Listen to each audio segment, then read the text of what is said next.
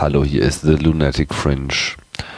Und heute geht's mal etwas verzerrt dazu, denn ich habe Maha im Flugzeug angerufen. Ja, ja, und das klang so. Hey Maha, du sitzt äh, gerade im Flugzeug. Äh, wo äh, steckst du jetzt genau? Ich bin jetzt hier auf ungefähr 3500 Meter in der Höhe über noch über den Festland USA. Ähm, fallen da so eine Karte nach, es geht ja irgendwie gerade so schräg mal von Washington durch. Und ja, wir jetzt auf dem Wege zum Atlantik. Dann irgendwann nach Deutschland. Und äh, wo bist du, also wo bist du jetzt selbst ganz genau? Also wo steckst du gerade? In der Economy-Klasse einer Lufthansa Airbus 340 mit dem neuen Skynet-System. Ah, Skynet, das ist ja das tolle Internet im Flugzeugsystem von äh, Boeing, was, soweit ich weiß, bei allen äh, Flughansa-Maschinen schon äh, jetzt äh, bei den Langstrecken drin ist. Was kostet das? Ich habe jetzt das Rundum-Sorglos-Paket, also äh, und, äh, Internet für den gesamten Flug, einschließlich aller An Anschlussflüge innerhalb von 24 Stunden, 26,90 Dollar. Oh, 26,90 Dollar, das äh, würde ich sagen, ist ja ein ganz ordentlicher Preis. Ähm, das lässt man sich schon mal springen lassen im Vergleich zum Flugticket. ist Das natürlich nichts. genau, also ist eigentlich wirklich ein akzeptabler Preis. Also bei der Deutschen Bahn ist er deutlich teurer. Ähm, kannst du noch ein bisschen lauter sprechen? Ja, okay. Also, äh, hier ich halt 26 Dollar für den ganzen Flug. Und äh, bei der Deutschen Bahn zahle ich halt 8 Euro die Stunde, äh, nur in der Lounge im Bahnhof. Und das ist natürlich überhaupt nicht zu vergleichen. Also dann fliegt man doch lieber Langstrecken zumindest. Gibt es das, ähm, bei der Bahn gibt es ja jetzt glaube ich auch schon so ein Pilotprojekt. Hast du das auch im Zug schon mal irgendwo gesehen? Besten die gerade im Ruhr, besten im Ruhrgebiet. Ich bin zwar auf der Strecke gefahren, aber da ging es nicht. Das ist nicht in allen Zügen. Okay, du kommst ja gerade aus den USA, ähm, also bist jetzt gerade auf dem Weg zurück. Wo genau bist du gewesen? Ja, durch den mittleren Teil von äh, Süden nach Norden, 14 Tage. Also ich war erst in Houston und von da aus dann mit dem Auto allmählich nach Chicago, also Houston, Memphis, St. Louis, Chicago und dann über die äh, mit, also Iowa, Kansas, Oklahoma nach Texas zurück. Du warst ja auch in äh, Louisiana, also bei New Orleans, äh, in Baton Rouge. Ähm, und hast du die Situation da vor Ort ein bisschen angeschaut? Ähm, kannst du uns mal so ein bisschen beschreiben, wie die Situation dort unten äh, eigentlich genau aussieht? Was, was hast du da gesehen? Was, was war da festzustellen? Ja, also zunächst mal war die Fahrt sehr interessant von Houston nach Baton Rouge, beziehungsweise New Orleans ist ja dieselbe Strecke. Äh, also nach äh, der, oder kurz vor der Grenze von Texas nach Louisiana schon sah man halt am Rand äh, eine ganze Reihe von zerstörten Gebäuden. Äh, auch so Eisenstrukturen, so, so Brücken, Auffahrten, die völlig geknickt waren. Das war schon sehr besorgniserregend. Ja, und dann ging es also dann äh, nach Rouge. Und äh, dort gibt es halt äh, also ein ärmliches Stadtviertel, durch das man durchfahren muss, wenn man ins Zentrum will, äh, wo eben auch viele Flüchtlinge sind. Also die haben ja irgendwie äh, einen Bevölkerungszuwachs da bekommen durch die Flüchtlinge. Und das ist auch Houston. In Houston ist die Einwohnerzahl um 200.000 Leute gestiegen. Äh, Und das merkte man natürlich auch. Also gerade auch in dem Viertel, wo ich wohnte, waren noch viele untergebracht. Und äh, ja, das, das sieht man dann an den Apartmenthäusern, das hat alles überfüllt. Die Preise für die Apartments steigen, äh, steigen auch. Äh, aber es ist in Houston natürlich nicht so äh, schlimm, nicht so spektakulär, wie wenn man dann Rouge kommt. Und da sieht man dann eben an den Straßen sind überall Leute, die halt da irgendwas machen, also entweder Sachen verkaufen oder Scheiden wischen oder äh, betteln, äh, weil sie eben ja, nichts anderes haben. Und das ist schon sehr bedrückend und das wirkt auch etwas unheimlich. man da lang fährt. Weil es war ja schönes Wetter äh, und dann sind die halt da draußen. Äh, und das ist wirklich äh, ja, so eine ganze Schlange von Menschen entlang der Straße, die alle irgendwie äh, gerade dabei sind und äh, ja, äh, versuchen weiterzuleben. Und das ist schon irgendwie unheimlich und sehr schlimm. Ähm, Baton Rouge ist ja äh, ein paar Kilometer vor New Orleans. Was hat euch jetzt davon abgehalten, äh, nicht noch bis nach äh, New Orleans weiterzufahren und da mal vor Ort zu schauen, wie es so genau aussieht? Naja, also äh, mein Mitfahrer, der aus Houston ist, äh, hatte etwas Angst und ich natürlich dann auch. Ich hätte es gerne eigentlich gemacht, weil ich ja nicht so oft in die USA komme. Äh, aber er hat mir das dann ausgeredet. Naja, deshalb haben wir das dann eben, glaube ich, gemacht. Aber wir waren ja nun eigentlich ziemlich nah dran. Äh, also der Eindruck war schon äh, sehr, sehr deutlich.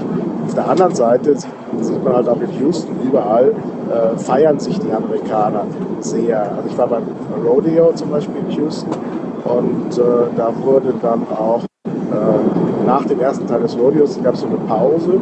Da wurde ein Film eingespielt, äh, was wir alles erreicht haben. Äh, also nach Wiener. Und dann gab es auch äh, so richtig so, äh, ja, so ein Schulterklopfen, also wie toll die USA das gemacht hat, mit so einem Video, wo man halt viele lachende Gesichter sah. Und dann eben auch ein kleines Feuerwerk noch. Und ich denke, das Geld für das Feuerwerk vielleicht äh, auch anders, äh, hätte man auch anders nutzen können. Ähm, die ja, Situation in New Orleans war ja nicht ziemlich dramatisch, jetzt, also auch, auch jetzt noch. Viele Leute sind da gar nicht zurückgekehrt. Es gibt keine Infrastruktur, keinen Strom, nichts ist angeschlossen. Es gibt gar keine Möglichkeit für die Leute in ihren alten Gebieten überhaupt noch zu leben. Äh, wie hast du denn die Situation da gerade auch in Baton Rouge genau vor Ort wahrgenommen? Also was geht da gerade ab? Genau. Genau, das sieht man da eben auch. Also teilweise die Leute, die so an der Straße sind, um da irgendwas zu verkaufen oder so, haben auch Schilder, äh, dass sie eben äh, ja, alles verloren haben und nichts vom Staat bekommen haben und so, keine Hilfe. Also das, das ist, also auch teilweise Protest da. Also nicht nur jetzt Bettler oder so, sondern teilweise eben auch äh, Leute, die da mit Schildern äh, stehen und da draufschreiben, äh, dass, dass sie keine Hilfe haben. Hast du, nur, hast du jetzt nur mit den Leuten, äh, hast du die Schilder gesehen oder auch mit den Leuten gesprochen? Also da habe ich nur die, da habe ich nur die Schilder gelesen. Also ich habe äh, äh, in, äh, in Houston an der Uni auch äh, Leute getroffen, die ähm, eigentlich in Houston sind und verlegt worden sind. Also zum Teil Medizinstudenten sind äh, aus New Orleans äh, nach aus New Orleans verlegt worden. Und das sind aber alles Leute, die jetzt natürlich leiden, weil sie halt nicht ihr, ihr normales Leben können, aber das sind ja auch Studenten, die sowieso von woanders jetzt nicht irgendwie da ihr Haus oder so und wie ist so allgemein die Stimmung vor Ort? Also was meinen die Leute so über ihre eigene Situation? Wie nehmen sie das selber so wahr? Also in Baton Rouge ist die Stimmung sehr schlecht. Also wirklich. Äh, also das, das sieht man halt da eben. Und äh, also wenn man auch irgendwas besichtigen will oder so, zum Beispiel war ich beim State Capitol, da war dann alles auch gesperrt wegen Reparaturen und so. Und äh, also da merkt man, da ist so richtig eine, eine bedrückte Stimmung. Äh, in Houston hingegen, da äh, naja, da freut man sich eben, dass es so viele Freiwillige gegeben hat und, und, den Leuten helfen konnte und so. Und das ist da schon ein bisschen anders. Die ganze Sache hat eben zwei Seiten. Die eine Seite sind halt diejenigen, die immer noch betroffen sind und immer noch leiden. Das sind eben meistens Schwarze, denen es halt auch äh, wahrscheinlich vorher schon nicht so toll gegangen ist und die jetzt wirklich die Leidtragenden sind. Und auf der anderen Seite, das sind eben diejenigen, die äh, natürlich auch betroffen sind, aber äh, die natürlich äh, an sich schon eine bessere Ausgangssituation hatten äh, und die eigentlich jetzt optimistisch sind und also eine gewisse Aufbruchstimmung ausstrahlen, also typisch amerikanische Aufbruchstimmung ausstrahlen.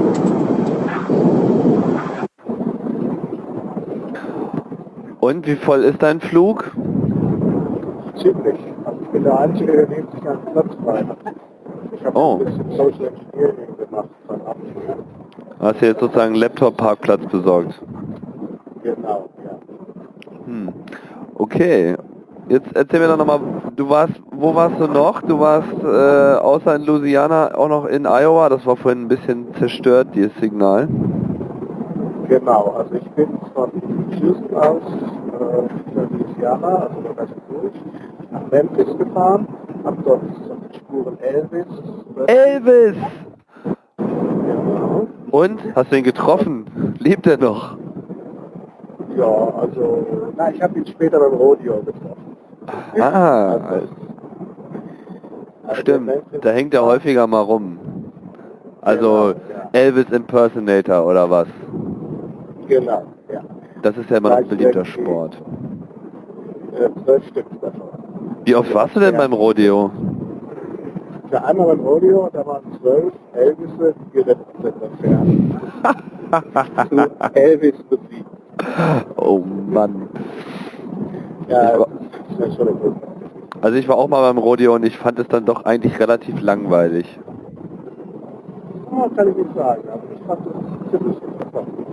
Einiges war, na, ist schon spannend. Was fandst du so spannend? Ja, das ist Bullriding, also das ist schon heftig. Und äh, ich fand auch die anderen Sachen ziemlich gut. Das ist auch so diese Kälber mit Lassos fangen und das Boot drücken und so. Also ich finde das nicht. ja, das stimmt. Das wäre auch nicht gerade so meine Disziplin.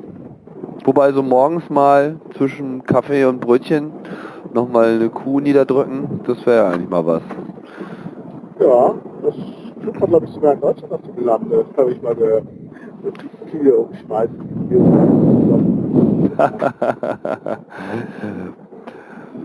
Und was, äh, wie ist so dein Eindruck von der Stimmung in den USA? Ja, es ist, komisch. Also es ist halt viel äh, Optimismus, immer, ist ja klar. Aber was ich ja erstaunlich fand, also im Vergleich zu beim letzten Mal, gut, das war in New York vor drei Jahren, äh, sie lassen auf der einen Seite natürlich große Sicherheit raushängen, äh, aber auch sehr, also es hat so was Theaterhaftes. Also glaube ich, äh, inzwischen ist bei den Leuten noch angekommen, dass diese vielen Kontrollen und Taschentücher, dass das doch nicht so schick ist und dass es doch nerven kann. Und an manchen Stellen, wo ich also erwartet hatte, habe ich da nicht, da ging das dann ganz locker vorbei.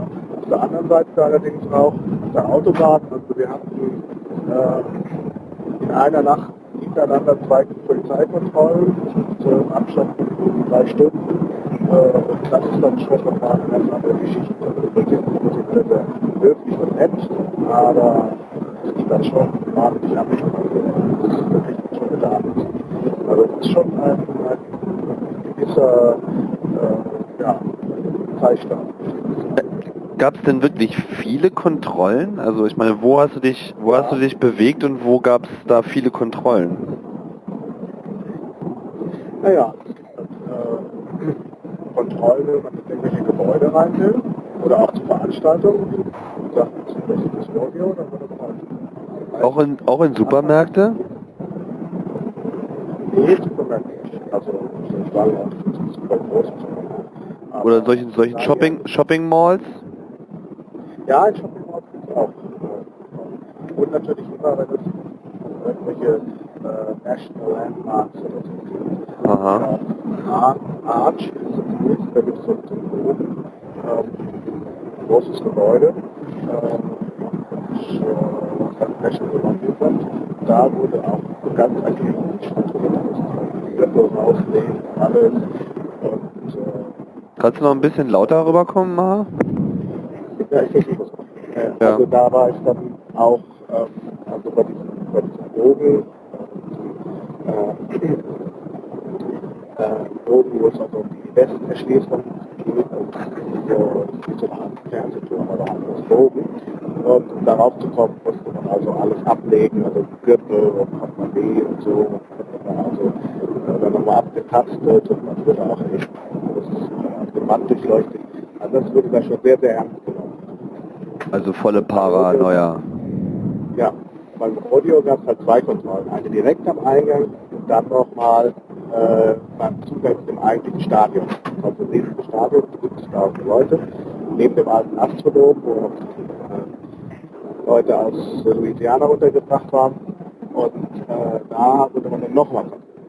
Zweimal. Achso, warte mal, da muss ich ja nochmal nachhaken. In diesem Astrodom in Louisiana sind da immer noch Leute aus New Orleans untergebracht? Nee, ich meine, ich meine jetzt den Astrodom in Houston. Ja, Da sind keine mehr. Da, da sind keine mehr untergebracht. okay. Die waren das sehr lange. Ja, ja, die waren da eine Weile und die sollten dann irgendwann raus, aber ich war mir nie so ganz sicher, ob das wirklich stattgefunden hat, aber wahrscheinlich, weil da mussten ja dann wieder die Spiele beginnen. Nee, Mhm. nee, nee, nee, das, das ist nicht der Fall. Die Spiele beginnen daneben. Der Astrodom ist nicht mehr in Funktion. Also das Sta die haben daneben einfach ein neues großes Stadion gebaut. In den USA man ja Platz. Nein, echt? Das heißt, der Astrodom ist tatsächlich nach wie vor ein Shelter für die Leute. Der ist als Shelter, der hat sonst keine Funktion.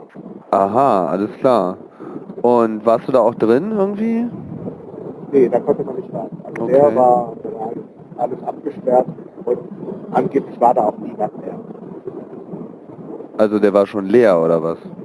Ja, der war schon leer. Ja, aber dann können sie auch wieder ihre Veranstaltung drin machen. Das verstehe ich jetzt nicht. Nee, die haben ja, dafür haben sie ein neues, schickes Gebäude gebaut. Und das reicht dann auch.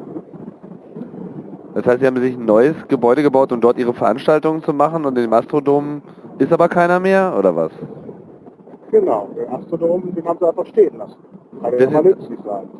Ach, der ist jetzt einfach leer oder was? Ist einfach leer, ja. Und die bauen mal so eben in drei, vier, fünf Monaten da ein komplett neues Stadion hin. Genau, es war ein Riesenabstadion. Das hat so ein großes habe ich noch nicht gesehen. Unglaublich. 1000 Leute. Es gibt also größere, aber es sieht einfach gewaltig aus. Mhm. Ja, und gibt es sonst noch was Bemerkenswertes zu berichten aus den Vereinigten Staaten? Ja, also es ist irgendwie viel, also für mich gab es sehr viele neue Eindrücke, auch so ähm, ganz merkwürdige Dinge, also zum Beispiel an der Autobahn in Mississippi haben wir ein brennendes Auto gesehen, das brannte da einfach so. Und äh, ja, das fand ich schon etwas merkwürdig. Und äh, dann auch in Mississippi, da lief einfach wer über die Autobahn, aber so ganz locker, so ein Spaziergänger mit der Jacke über der Schulter. Also das ist interessant. Das merkwürdig vorkommen. Auf der anderen Seite, also nochmal das Sicherheits, äh, Sicherheitssache da zu sprechen, da gibt es auch äh, interessante, äh, ganz andere interessante Sachen. In äh, Chicago zum Beispiel, wo ich auch war, äh, konnte man einfach so auf den Hancock Tower, zweithöchsten äh, Turm, äh, einfach durch die Shoppingmeile unten rein zum Aufzug auf die Taste 95 drücken und war schon im 95. Stock, ohne jede Kontrolle. Obwohl, wenn man oben reingeht, man an der Kontrolle vorbei ist. Also das fand ich auch sehr merkwürdig. Nö, ich meine, wovor sollten sie schon Angst haben? Also, Naja, wenn sonst die Leute zweimal kontrollieren und ins Stadion gehen, warum man das auf ein ja gut, aber da passen ja keine 70.000 Leute oben rein, oder? Okay, ja klar. Also schon das überrascht.